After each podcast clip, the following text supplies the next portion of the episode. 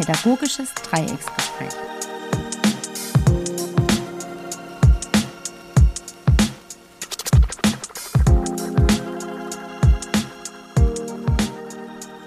Herzlich willkommen zu unserer neuen Folge von Pädagogischen Dreiecksgespräch. Mein Name ist Wilfried Grüßinger. Ich arbeite beim Stadtjugendausschuss im Kinder- und Jugendhaus Oststadt und im Kinder- und Jugendhaus Rindheim. Hallo, mein Name ist Sebastian Pflüger. Heute bin ich mal wieder äh, dabei und die Elena Ganz äh, vertrete ich. Ähm, äh, ich leite die Computerspielschule Karlsruhe und bin auch tätig im Kinder- und Jugendhaus Oststadt und in Rindheim. Und wir haben einen besonderen Gast wenn du dich gern vorstellen möchtest. Hallo, ähm, ich bin Leonie Bibb, ich bin DABW-Studentin im KJ Krötzing aktuell und darf heute hier da sein und euch besuchen. Ja, da freuen wir uns ganz besonders, Leonie. Und zwar ist unser heutiges Thema die Studienzeit bzw. Ausbildungszeit in der Corona-Krise. Das hat uns in letzter Zeit doch schon auch beschäftigt. Wie geht es unseren Auszubildenden, unseren Studenten? Gerade auf dem Hintergrund der Pandemie und das wollen wir heute so ein Stück weit erfahren. Und Leonie, du bist ja bereit, von dir zu erzählen. Das freut uns ganz besonders. Ja, Leonie, du kannst ja mal kurz so von dir erzählen. Was machst du genau und wie ist denn so dein bisheriger Werdegang gewesen? Genau, ich fange mal vorne an. Also ich habe ein FSJ bzw. ein Bufti gemacht, wie einige in diesem Beruf schon davor, um rauszufinden, was ich arbeiten möchte. Und mir hat es dann so gut gefallen, dass ich eine PIA-Erzieherausbildung gemacht habe, also eine praxisintegrierte Erzieherausbildung. Und durfte drei Jahre lang in einem Kindergarten arbeiten und dort Erfahrung sammeln. Und als ich dann fertig war, dachte ich, hm, ich habe Abitur gemacht, habe irgendwie Lust, eigentlich noch ein bisschen mehr zu machen, ein bisschen mehr zu erfahren. Und habe mich dann beim Stadtschuss beworben und habe tatsächlich dann das DABW-Studium bekommen und freue mich jetzt, bin jetzt im zweiten Semester, ein Teil vom Stadtschuss zu sein. Ja, das freut uns auch. Äh, vielleicht zur Information, der Stadtjugendausschuss bildet jedes Jahr äh, DHBW-Studenten aus, aber auch Jugend- und Heimerzieher.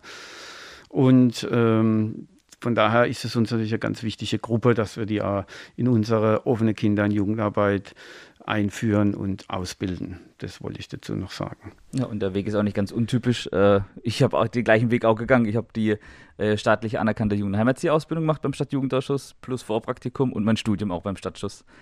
Ähm, also von dem her ist auch das Beispiel nochmal, dass es oft der Stadtjugendausschuss als sich sehr um seine Azubis auch bemüht ist dann die, weiß ich, so zu behalten und so Möglichkeiten auch zu geben. Ja, natürlich. Also ich muss sagen, auch für mich als Azubi bzw. als DABW-Studierende ist es für mich auch natürlich auch attraktiv hier beim Stadtjugendausschuss, eben weil ich auch zum Beispiel wie heute bei solchen tollen Sachen teilhaben darf und auch ein bisschen über den Tellerrand schauen darf und immer mal wieder neue Erfahrungen machen kann und auch in verschiedenen Arbeitsgruppen tätig sein kann, meine Stärken einsetzen kann und eben auch eigentlich, da kommen wir wahrscheinlich zum Thema jetzt, ähm, die ganzen Kollegen kennenlerne und die Jugendhäuser.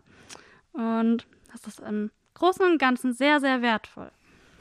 Ja, ich denke, du hast schon ein bisschen angesprochen, wir reden ja jetzt von Ausbildung in der Pandemie und du besonders qualifizierst dich ja auch als Gast, weil du sowohl äh, in der PIA-Ausbildung noch die Pandemie sozusagen miterlebt hast, als auch jetzt als, in, als Studentin. Und da sind ja besondere Herausforderungen für dich. Wie würdest du das so beschreiben, was für dich da so gerade besonders herausfordernd ist oder war? Genau, also ich setze noch mal kurz zurück an. Ich habe die PIA-Ausbildung beendet, als die Corona-Pandemie begonnen hat. Ähm, ich saß in der Schule und ich weiß es noch, und meine Lehrerin kam rein und meinte zu mir, ja, ich weiß jetzt nicht, ob wir uns morgen noch mal sehen können. Ich bin mir jetzt irgendwie nicht so ganz genau sicher. Und es war schon ein richtig, richtig komisches Gefühl. Hm, ich, ich habe mich ganz ein bisschen alleine gelassen gefühlt, weil ich wusste auch nicht, wie es weitergeht, genauso wie alle anderen. Und wir standen ein paar Monate vor unseren Prüfungen und wir wussten auch gar nicht, wie die Prüfungen sein werden. Wir wussten gar nicht, ob wir die Prüfung überhaupt schreiben können. Sie wurde dann im Endeffekt auch verlegt, weiter nach hinten. Und ähm, eine mündliche Prüfung mussten wir auch gar nicht machen, weil das einfach nicht ging in der Zeit. Und ja, das war ein ganz schön komisches Gefühl. Und jetzt als DHBW-Studentin geht das Gefühl eigentlich weiter. Ich sitze heim und ja, ich sitze halt vor meinem PC, sehe meine Kommilitonen, aber wir sehen uns nicht in echt. Und das ist ja, man fühlt sich allein, aber wir haben zum Glück ganz tolle Wege gefunden, miteinander auch trotzdem zu kommunizieren und äh, uns kennenzulernen und trotzdem irgendwie ein Kurs zu werden, auch wenn es einfach ganz komisch ist. Also ja, man muss schon sehr offen sein und sehr offensiv Kontakte suchen und probieren, irgendwie Freunde zu finden oder wenn man einfach auch mal Infos braucht über irgendwelche Vorlesungen, dann irgendwie jemanden zu schreiben und zu sagen, ja, hey, hast du da noch was, hast du was mitbekommen? Ja, es ist schon eine besondere Situation. Ja, ich, also, wenn ich so an meine Studienzeit zurückdenke, die ist jetzt fünf Jahre her, und ich maß mir auch überhaupt nicht an, das überhaupt nachvollziehen zu können, wie das auch nur im Ansatz jetzt sein muss, anfangen zu studieren, weil, oder auch die Ausbildung zu machen, oder sei es ein Schüler oder sonstiges, weil ja nichts vergleichbar einfach ist. Also, und da war das schon, musste man schon etwas offensiver vorgehen. Und da war offensiv vorgehen heißen, ich muss halt bei den Partys dabei sein oder bei solchen Veranstaltungen. Um das hatten wir noch gar nicht. Das, das, kommt doch halt dazu. Also deswegen ist es ja null vergleichbar. Überhaupt nur dieses jetzt ist ja alles ganz anderer Kontext, in dem das stattfindet. Und das finde ich schon, schon sehr schwierig, auch diese, also ich könnte mir schon vorstellen, dass es nochmal so eine zusätzliche Belastung ist, die noch da oben drauf kommt. Also zu diesen eigentlichen Belastungen, die ich habe mit äh, Prüfungen, die ich schreiben muss, Hausarbeiten und so weiter. Und dann auch diese Belastung, hey, nicht dieses Verlorenheitsgefühl aufkommen so zu lassen. Also das, da ziehe ich wirklich meinen Hut, also vor der aktuellen auszubildenden Generation, sei es jetzt äh, Schule, normale Ausbildung oder Studium oder dergleichen.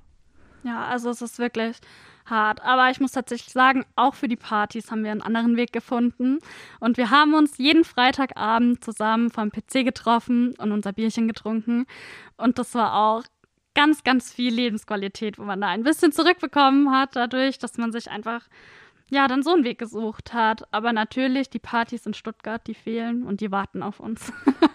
ja, nicht nur das, dieses ganze gemeinsame Zusammensitzen und Zeit verbringen, einfach dieses Austauschen. Ich finde, oft wird diskutiert in diesem Kontext der Ausbildung, es geht ja immer nur um diese reine Wissensvermittlung und wie können wir das nachholen und so weiter. Aber gerade im Fall eines Studiums ist ja die Qualität eines Studiums, ja die Theorie-Inputs, die man hat, ja gemeinsam zu diskutieren und zu besprechen mit Kommilitonen. Und das fand ich so für mich auch einer der, der wertvollsten Lernprozesse in Ausbildung und Studium, dieses gemeinsame Austauschen, verschiedene Perspektiven zu lernen und mitzubekommen. Und das stelle ich mir halt auch sehr schwierig jetzt gerade ja, vor. Ja, total. Obwohl ich da sagen muss, die DABW hat wirklich einen guten Weg gefunden. Also wir haben ich glaube, zwei Vorlesungen gehabt, die wirklich reine Vorlesungen waren und alles andere waren Seminare. Also das heißt, wir haben uns, so wie im Schulunterricht, kann man es ein bisschen vergleichen, trotzdem alle beteiligen können, wenn wir wollten. Also, und da sind wir auch oft in den Austausch gekommen. Ich muss sagen, man hat sich wirklich schnell dran gewöhnt. Also, man findet irgendwie dann doch Wege und ist auch selbst erstaunt, dass es dann doch gut klappt und ja, man auch Diskussionen hinbekommt und man muss einfach ein bisschen Regeln haben online, weil man kann sich halt nicht einfach melden. Also man verschwindet dann bei irgendjemandem auf dem Bildschirm und man muss, also bei Zoom kann man sich natürlich dann ähm, melden und dadurch dann einen eigenen Weg finden. Aber dann funktioniert das Mikro mal nicht, dann funktioniert die Verbindung nicht, dann fliegt man raus. Also ist das schon mit einem riesigen Rattenschwanz voll Herausforderungen. Da steht da hinten dran. Ich meine, das denke ich ist halt jetzt im Vergleich zum regulären Studium, so wie es Sebastian auch gesagt hat. Ich habe auch immer oder ich sage auch immer unseren Studenten, ähm, das Studium ist ja nicht nur diese Vorlesungen, diese Klausur, sondern das Ganze drumherum. Ich bin vielleicht in einer anderen Stadt, ich muss ein Stück weit auf mein Geld aufpassen, ich muss das mit einem Nebenjob vielleicht koordiniere. Also diese ganze Faktoren, die ja eigentlich auch Studium ausmachen und dich ja auch, sagen wir mal, reifen lassen in dem Prozess. Oder wie, wie, wie, wie mache ich jetzt das mit Lerngruppen und so weiter? Das ist ja alles nicht da, aber wie ich jetzt von dir gehört habe, Leonin, das finde ich schon interessant, ähm, ist es so, dass ihr dann doch auch kreative Wege sucht im Rahmen eurer Möglichkeiten. Ne? Ja, genau, total. Und ich denke, da ist natürlich wieder andere Anforderungen. Die könnte man jetzt sagen, naja, das trägt ja vielleicht, wenn man es positiv formulieren will, auch dazu bei, dass man sich da weiterentwickelt. Kreativ sein, spontan sein, äh, innovativ sein. Also das kommt natürlich dann dazu. Ja, total. Also wir haben zum Glück uns auch in Lerngruppen zusammenschließen können, weil das einfach auch online, wir haben zum Glück den Zoom-Zugang, wo wir jederzeit rein können und wo wir uns tatsächlich jetzt auch in der Theoriephase ähm, ein bisschen getroffen haben, äh, in der Praxisphase getroffen haben und mal gequatscht haben. Und das ist eben ganz wertvoll und man, man schafft das irgendwie. Man muss einfach nur offen sein und das auch zulassen können. Und ich habe aber auch schon von vielen gehört, die sich wirklich sehr, sehr schwer tun und auch im Studium dadurch Probleme haben, weil sie nicht diesen sozialen Kontakt haben, weil sie daheim sind, alleine vor dem PC sitzen und irgendwie ja, ihre Texte durchforsten müssen nach Informationen und das dann auch noch abspeichern müssen und das und dabei noch ihr Leben in einer Pandemie irgendwie hinkriegen sollen. Das ist schon ziemlich schwer für manche. Schon schwer, ja, das denke ja, ich auch. Das würde mich, mich dann auch interessieren, weil du anfangs sagtest, du hast dich im ersten Moment auch so alleingelassen gefühlt, als du die PI-Ausbildung gemacht hast.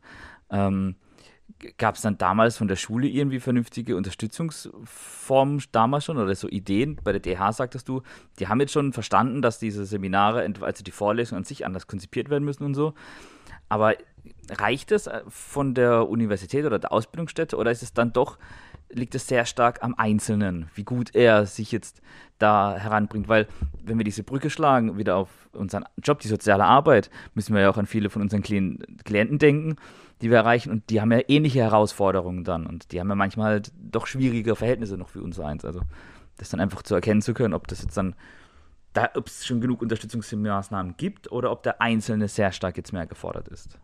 Ähm, ich würde sagen, der Einzelne ist echt stark gefordert. Also so kann ich das jetzt aus der DHBW-Sicht sagen. Also von dem jetzigen Studium, da ist der Einzelne schon wirklich sehr gefordert, da man eh in einem Studium sich ja doch mehr selbst orientieren muss, als da hat man ja auch keinen richtigen Klassenlehrer, der sich um einen kümmert oder sowas. Und man muss schon gut eine gute Selbstorganisation haben und ein gutes Selbstkonzept und einfach ja schon relativ fest im Leben sein, um da irgendwie dann von daheim alles stemmen zu können. Vielleicht, ich habe auch welche in meinem Kurs, die schon Kinder haben. Ähm, das ist nochmal eine weitere Herausforderung. Und ja, von der, als ich die Ausbildung gemacht habe, war ich tatsächlich sehr allein gelassen, weil man in so einer großen Ungewissheit stand, so wie es eben jetzt auch für die Schüler und Schülerinnen ist. Es, man weiß nicht, wie es weitergeht. Klar, jetzt ist aufgrund der Inzidenzlage, darf man das wieder Präsenzunterricht. Aber trotzdem, wie sieht das jetzt aus mit den ganzen Klassenarbeiten? Wie sieht das jetzt aus? Was ist, wenn man es mal weiter sieht, was auch eher unsere Arbeit ist, dann, wie sieht es zwischen den Schülern aus? Wie, wie sind da die Verhältnisse? Ist jemand vielleicht durch die Pandemie jetzt komplett abgekapselt und, und hatte gar keinen Kontakt mit den Mitschülern? Dadurch entwickeln sich ja auch wieder neue Probleme und so war, also das war auch bei mir bei der Erzieherausbildung einfach sehr schwer, da auch den Kontakt zu halten und auch mit den Lehrern den Kontakt zu halten, weil wir waren dann eben die Abschlussklasse und wir haben ja dann gar nicht mehr so viel Input gebraucht und wir wurden dann sozusagen losgelassen zum Lernen. Aber dann hatte man halt irgendwie zwölf Wochen Zeit zu lernen und irgendwann quillt es einem einfach aus dem Kopf raus und man will nicht mehr und man will einfach nur noch diese blöde Prüfung schreiben und so war das eben damals. Man will es dann einfach weghaben. Und eine Abschlussfeier hatten wir natürlich auch nicht wirklich. Ja, das ist natürlich dramatisch. Nee, wirklich, das finde ich schon auch dramatisch. Wie war denn das mit der praktischen Prüfung? War die dann schon vorher damals, als du Erzieherausbildung gemacht hast? Ähm, genau, also bei der Erzieherausbildung, das kann ich vielleicht kurz erläutern, ähm, macht man in jedem halben Jahr, kriegt man einen Praxisbesuch, heißt es. Da wird kommt eine Lehrkraft aus der Schule und man macht ein Angebot oder im freien Spiel, also wenn die Kids sozusagen ihre Beschäftigung haben, wie man dort agiert und ähm, schaut einem zu und dafür bekommt, macht man dann ein Reflexionsgespräch, also man spricht darüber dann alles nochmal und tut das genau ja, besprechen, wie das so war. Und dafür kriegt man dann eine Note. Und im letzten halben Jahr war das leider nicht mehr möglich. Ähm, ich hatte tatsächlich das Glück oder das Pech, dass da vorne Lehrerin bei mir noch da war, zwei Wochen bevor die Kita geschlossen wurde.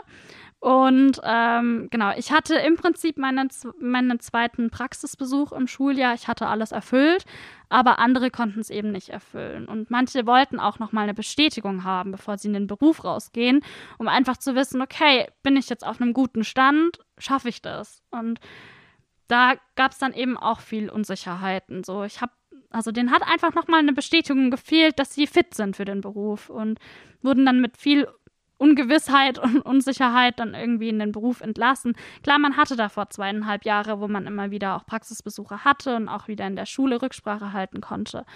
Aber es hat schon gefehlt dann am Ende was. Es war nicht, ist nicht rund am Ende. Es war nicht abgeschlossen ganz. Das ist auch ein interessanter Punkt, weil oftmals denkt man ja immer so, man soll sich doch freuen, wenn man weniger Prüfungen und so dergleichen hat, aber dass es auch wirklich Verunsicherung auslösen kann, das ist auch ein wichtigen Aspekt, den man nicht so vergessen darf, so in diesem ganzen Kontext, weil sonst ist man ja doch mal eher salopp dabei und sagt, ja, Schüler freuen sich doch, wenn vielleicht mal eine Prüfung ausfällt oder so. Aber es geht ja, geht ja auch genau das Gegenteil in der Ausbildung, zu sagen, hey, ich weiß gar nicht, ob ich das kann, das hatte ich so jetzt auch noch gar nicht auf dem Schirm, muss ich ehrlicherweise sagen. Also das war mir so noch gar nicht klar, dass das natürlich auch ein ziemlicher Faktor ist, der dann wiederum andere anders beeinflusst halt. Mich hätte es wahrscheinlich eher weniger gestört, aber äh, ich kenne da doch auch doch einige, wenn ich jetzt über diesen Aspekt nachdenke, wo ich das doch sehr gut nachvollziehen kann, ja. Ja, ich denke, ähm, es gibt ja da sieht man auch, wie vielschichtig die Ebenen dann sind. Ja, zum einen ist diese Unsicherheit grundsätzlich, also man, du hast es ja erwähnt, man fühlt sich dann teilweise auch alleingelassen, man ist sehr stark auf sich zurückgeworfen, viel stärker als, also wenn ich jetzt ans Studium denke, viel stärker als wenn man eingebunden ist, ein normales Studiumssystem, ja. Das ist der eine Punkt. Und der andere Punkt ist, ähm, dass dir auch keiner, keine Erfahrungswerte da sind und keiner sagen kann, ja, das gut, jetzt sieht es momentan ganz gut aus, jetzt studierst du, aber äh, du hast ja jetzt deine erste zweite Praxisphase, ne? du bist jetzt schon in der zweiten Praxisphase hinter dir. Wie ist das denn in Kontakt? Also gerade in der offenen Kinder- und Jugendarbeit, die ja von Beziehungsarbeit lebt, ja, wie war das da oder wie ist das da momentan für dich? Ja, also allgemein ist es sowieso ein bisschen paradoxon, weil es ist die offene Kinder- und Jugendarbeit und wir arbeiten mit einem Reservierungssystem sozusagen, wo man sich anmelden muss davor. Und das tut einem natürlich schon irgendwie, ist das komisch. Äh, man weiß nicht, also ja, es ist einfach, wir sind doch die offene Kinder- und Jugendarbeit. Wir wollen offen sein und wir, wir dürfen das aber aktuell nicht. Beziehungsweise jetzt wird es natürlich hoffentlich demnächst alles wieder ein bisschen ähm, lockerer. Aber ja, also in dem ersten ähm, Semester hatte ich Glück. Da haben wir die komplette Zeit offen gehabt und aber eben auch mit Reservierungssystem, mit Anmeldungen und eben mit begrenzter Personenanzahl. Und ja, es ist natürlich, man muss dann auch schauen, dass man seine Kontakte aufbaut zu den Kindern, Teenies und Jugendlichen, die natürlich ihre ganzen Probleme mitbringen durch die Pandemie, mit der man wahrscheinlich auch, also zum Teil auch selber zu kämpfen hat, weil man natürlich selber auch nicht so viele Kontakte haben darf. Und dadurch, ja, ist es halt für die Kids schwer, Teenies schwer und Jugendlichen schwer. Und sie freuen sich total, dann im Jugendhaus zu sein. Und ich bin tatsächlich ein sehr offener Mensch und schafft es, habe es dann gut geschafft, auch da ähm, reinzukommen. Im kollegialen Austausch konnte ich dann rausfinden, dass man auch viel mehr in wirklichen Kontakt mit den ähm, Besuchern kommt. Eben weil nicht so eine große Menge an ähm, Besuchern kommt und man dadurch doch länger mal Zeit hat für kleine Gespräche oder auch mal ein paar Minuten länger mehr Zeit hat, um auf Probleme einzugehen und einfach doch enger mit den Besuchern ist als wenn jetzt 40 Besucher kommen, weil man kann gar nicht dann mit allen sprechen und allen wirklich die Zeit geben, die sie vielleicht benötigen. Manche freuen sich vielleicht, weil sie sich so ein bisschen in ihre Ecken zurückziehen können und ah, die wollen eh nichts von den ähm, ja von den Mitarbeitern hören, so wirklich. Aber manche, die brauchen doch das Gespräch und freuen sich über Zeit. Und da wurde mir dann auch berichtet, dass wir wirklich mehr Zeit dafür haben und auch denen mehr Zeit geben können und dass sich das auch verändert hat. Mhm.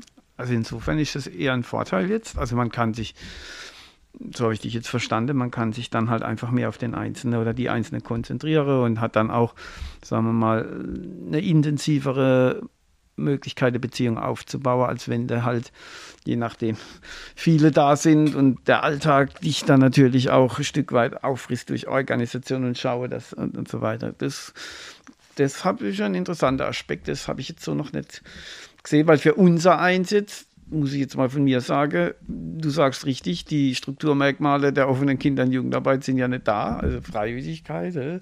Natürlich kommen sie freiwillig, müssen aber fünf Millionen Regeln äh, erfüllen und so. Ähm, und also mich, klar, dieses intensive Arbeiten mit denen, die dann da sind, das macht schon was aus, aber mir fehlt doch äh, die größere Menge an Jugendliche und Kinder. Das fehlt mir einfach. Ich kenne es tatsächlich noch gar nicht anders. Das ist ähm, auch nochmal ein Punkt. Ich ja, ich kenne es leider noch gar nicht anders, aber ich hoffe ganz arg, dass wenn ich wieder zurückkomme aus der Uni, dass dann einfach wieder mehr Menschen kommen dürfen und auch mal wieder irgendwelche Feste mitkommen, äh, veranstaltet werden dürfen. Ähm, ich habe leider auch im Stadtschuss immer noch nicht alle Kollegen kennengelernt. Also vielleicht ein klitzekleines Tröpfchen an Kollegen habe ich kennengelernt und alle anderen, ja, leider ging das noch gar nicht. Und ja, ich hoffe ganz arg für die Kinder und für uns und für die jugendlichen Teenies, dass wir wieder mehr Leute reinlassen dürfen und alles wieder noch, noch mehr lebendiger wird. ja, da stimme ich dir absolut zu. Den kann hoffen, dass es auch so dauert. Das Interessante ist aber in dem ganzen Kontext, was halt davon bleiben wird. Also wenn wir jetzt auch, Thema heute ist auch so ein bisschen Ausbildung und Studium, inwieweit vielleicht manche jetzt etablierte Strukturen dann bleiben für zukünftige äh, Generationen. Also dass man vielleicht doch noch mehr online macht, äh, so Abendsvorlesungen, Abendseminare oder so dergleichen. Also das finde ich auch nochmal spannend, was da vielleicht übernommen wird oder ob man, wenn wir die Pandemie überstanden haben, dann einfach wieder so zurückspringt zu allem, was davor war. Das finde ich spannend, was da so für Ideen vielleicht in den Ausbildungsstätten schon ja, ich denke, da wird überall gerade schon nachgedacht und äh, gebrodelt. Ich habe jetzt auch schon von der DHB mit, DHBW mitbekommen, dass da schon überlegt wird, wie es im Herbst weitergeht, wie viele geimpft sein werden bis dorthin. Vielleicht geht es dann doch, dass man wieder in die Uni kommen darf. Und ich habe sogar erst ab Januar dann wieder Uni. Ähm, und ich bin ganz arg gespannt, wie, was sie sich da für ein gutes Konzept aussuchen. Und vielleicht geht es ja irgendwie, dass man vielleicht auch zwei Tage die Woche oder sowas in die Uni kann, dass man wenigstens ein bisschen Kontakt mit ein paar Menschen bekommt. Ähm, wobei ich auch ein bisschen die Vorteile noch herausheben würde. Ähm, es ist einfach ähm, für mich persönlich ich, ich spare mir den äh, Fahrtweg nach Stuttgart. Das ist natürlich ähm, ein großer Zeit- und Kostenfaktor, der dadurch gespart wird, ähm, den ich ins Studium stecken kann. Ich kann Texte viel intensiver lesen, als würde ich die im Zug lesen müssen und habe dadurch natürlich auch, wie auch immer, mehr Sozialleben aktuell, aber man hat einfach mehr Zeit, um auch, und wenn man nur über WhatsApp schreibt oder irgendwie ein Telefonat macht, wenn man dann im Zug sitzt, irgendwie eineinhalb Stunden, bei mir, ich müsste noch sogar noch mit dem Auto zur, ähm, zum Bahnhof fahren und so weiter. Das wäre, ist für mich tatsächlich gerade noch ein bisschen auch ein großes Fragezeichen, wie ich das dann schaffen soll. Aber ähm, ja, das ist aktuell einfach ein pos großer positiver Punkt auch, ähm, den es gibt und aber ja eben in dem Ganzen auch nicht ver vergessen werden sollte. Absolut. Ich bin damals damals für einen Weg zur DHBW, als ich pendeln musste, auch so um die fünf Stunden, äh, für beide Wege hin und zurück jeweils am Tag fünf Stunden Reisezeit nur gehabt, also Pendelzeit. Und wenn das weggefallen wäre, das, das wäre manchen Tagen schon sehr vorteilhaft gewesen. Wie ist das denn? Wie, was, wenn du jetzt an die Praxis denkst, gibt es Dinge, wo du sagst, die die würdest du dir noch wünschen, dass das ähm, gerade für die Praxis äh, jetzt sich verändert? Jetzt in der, in der jetzigen Pandemie, du sagst schon, ja, ganz gut wäre, wenn das und das in der Praxis passieren würde. Gibt es da Sachen? Weißt, so? Also jetzt sind sie auch aktuell dran und dass man vielleicht im Außenbereich die Maske nicht mehr tragen mhm. muss. Ich würde mir das für uns wünschen mhm. und auch für die Besucher wünschen, mhm. weil wir haben tatsächlich auch einen Teil von Besuchern, wo sagt, sie möchten nicht kommen, weil sie die Maske die ganze Zeit tragen müssen. Und ich glaube, jeder kennt es mittlerweile, dass nach einer Zeit man einfach dann Kopfschmerzen bekommt und oder irgendwie schwindlig oder einen trockenen Hals oder was auch immer. Und ich finde es komplett verständlich, wenn jemand sagt, ich möchte deswegen nicht kommen. Und ich würde mir das sehr, sehr wünschen, dass es demnächst klappt, da das Wetter sowieso gut ist und man raus kann in den Außenbereich und dann draußen mit genügend Abstand sich hinsetzen kann, ohne Maske und ein bisschen Normalität zurückkommt. Ja, das ist alles übrigens, weil du sagst, ich habe heute Schlagzeile gelesen, dass äh, Spahn, Jens Spahn jetzt tatsächlich auch im Außenbereich ähm, Masken wieder aufheben will, die Maskenpflicht, dann wäre das ja schon mal ein Schritt. Also ich denke, da gibt es auch positive und negative Seiten. Eben negativ, dass vielleicht dann das Infektionsrisiko wieder größer ist, aber eben im Betracht auf die offene Kinder- und Jugendarbeit und auch auf unsere, ja, ich weiß nicht, einfach, dass man ein bisschen offener, freier mhm. atmen kann wieder und ähm, vielleicht auch dadurch ein bisschen offener und freier wieder wird, weil man keine Maske mehr aufhat. Nur für den Kontext und für die Zuhörenden, weil die ja nicht wissen, wann oder wie wenig wissen, wann die das wieder anhören. Wir haben heute den äh, 14.06. von diesem Wissensstand aus diskutieren wir heute, nur um das in Kontext zu bringen. Es äh, kann sich alles wieder ganz schnell ändern. genau, oder wann was wir, wir diskutieren und sprechen. Ja. Ähm, aber jetzt mal nochmal vielleicht kurz weg von, von diesem ganzen Corona-Thema und so, sondern so, so allgemeine Sachen als Azubi oder Student ähm, in der offenen Arbeit. Wie, wie äh, hat dir denn so, so dieser Einstieg gelungen oder geklappt? Oder wie war, wie war das so, einfach so anzukommen in der offenen Arbeit, so ganz neu dabei zu sein? Ähm, ich bin ja tatsächlich schon davor sehr naja, geregelte Arbeit gewohnt, eben durch den Kindergarten und so eigentlich das komplette Gegenteil. Und habe mich aber auch explizit darauf äh, dafür entschieden, weil ich es wirklich toll finde. weil mir das wirklich, weil ich das den Hintergrund, das Konzept und diese Offenheit und man darf kommen und gehen, wann man möchte, weil ich das so toll finde und eben dabei aber auch eine Hilfe zu leisten. Und dadurch durch meine äh, Euphorie konnte ich sehr gut ankommen, weil ich einfach da mit dem Herzblut hinten dran stand und da ja dann diesen großen Gefallen dran gefunden habe und auch dann eben in der Arbeit wirklich das alles bestätigen konnte. Und dadurch hat es mir wirklich sehr, sehr leicht gemacht anzukommen oder im dem Jugendhaus irgendwie Fuß zu fassen und auch Projekte mit zu begleiten und alles Mögliche zu tun und diese Vielfalt einfach auch kennenzulernen. Und, ja. Das ist ja ein interessanter Aspekt, ne? weil du vorher ja in der Kita gearbeitet hast. Ja? Und du auch die, dieses eher ähm, strukturierte, geregelte, das braucht es ja auch in der Kita, ist ja völlig klar. Aber eben diese andere Erfahrung, ähm, äh, dir viel gibt. Ja. Das ist ja auch das, was wir auch immer gut finden, dass wir dieses Freiwilligkeitsprinzip haben und äh, das dann natürlich auch uns ermöglicht, kreativ mit spontane Ideen umzugehen für Kinder. Geht in der Kita natürlich auch, aber da ist natürlich nicht ganz so. Da muss man natürlich bestimmte Regeln ein. Würdest du sagen, ähm, dass dir das mehr liegt? Weil es liegt ja nicht jedem, dieses offene, freiwillige, spontane. Darüber habe ich auch jetzt schon öfters nachgedacht in letzter Zeit. Ähm, ich würde sagen, ja. Einfach, weil ich das so gut finde, dass man auch die Möglichkeiten hat, Ideen der Besucher aufzugreifen und dann zu sagen, ey, nächste Woche machen wir das.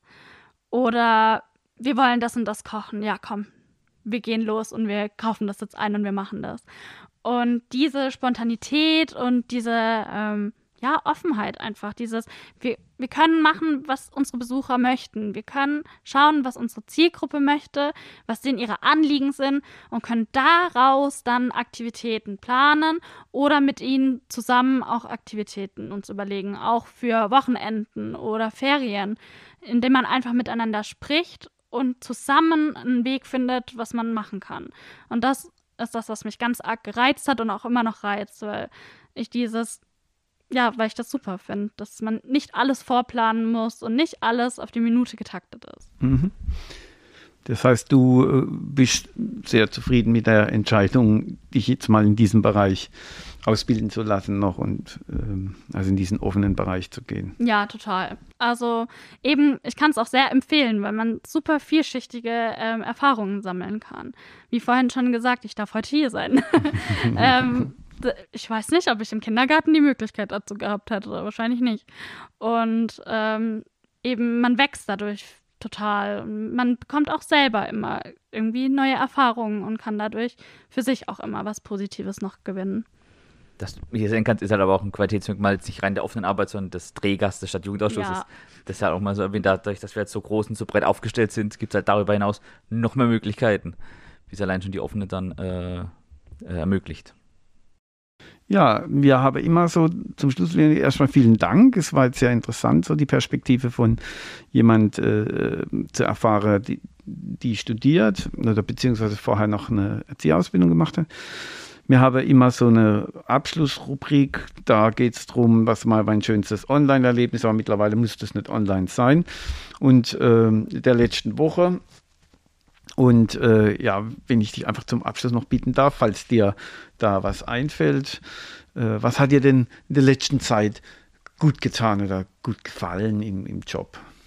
Ähm, da kann ich tatsächlich ähm, Online und Präsenz verbinden, ne? weil wir haben einen neuen Besucher bekommen über Online, über Discord und ähm, waren da ganz lange dran, um ihn ins Jugendhaus zu bekommen, sage ich jetzt mal so salopp. Und ähm, wir haben es tatsächlich geschafft und das ist für uns ganz, ganz, ganz wertvoll. Und ich freue mich da total drüber und bin auch super gespannt, was die Kollegen da jetzt in den nächsten Wochen noch äh, erreichen und einfach das war einfach so schön, dass wir jemanden, den wir nur durch Online kennen und immer nur geschrieben haben und ähm, ja, dass der einfach zu uns kommt und dass wir da auch ein bisschen was hoffentlich weiterhelfen können. Ja, das ist schön. Das ist wirklich ein schönes Erlebnis. Sebastian? Meins geht in eine ziemlich ähnliche Richtung, nur im Kontext der Computerspielschule, dass wir letzte Woche ähm, habe ich online oder habe ich äh, mit ein paar Jugendlichen Fortnite zusammengespielt und wir waren ein Viererteam und ich war im Jugendhaus plus ein anderer Jugendlicher und zwei andere Jugendliche waren von zu Hause aus zugeschaltet. Und so hat sich das dann auch über Discord, haben wir den Kontakt dazu aufgebaut, auch so schön ergänzend. Das war dieses, auch so schöne Aha-Moment, ah, okay, jetzt arbeite ich hier mit in verschiedenen äh, Orten quasi so ein bisschen gleichzeitig, also wo auch dann dieses rein digitale Bekennen oder Kennen äh, mit dem normalen physischen Präsenz im Jugendhaus so ein bisschen verschmolzen ist. So geht mein Erlebnis in die gleiche Richtung. Ja, das ist so eine Art Hybrid, ja, was wir genau. die ganze Zeit schon sagen. Hybrid-Einrichtungen sind die Zukunft.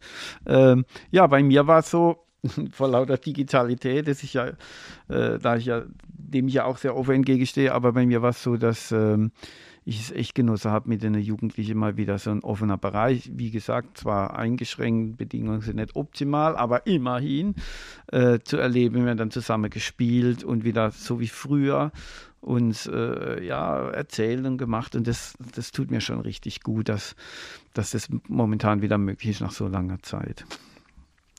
Gut, dann bedanke ich mich bei dir, Leonie, oder wir bedanken uns bei dir dass du die Bereitschaft hattest. Ja, danke schön, dass ich da sein durfte.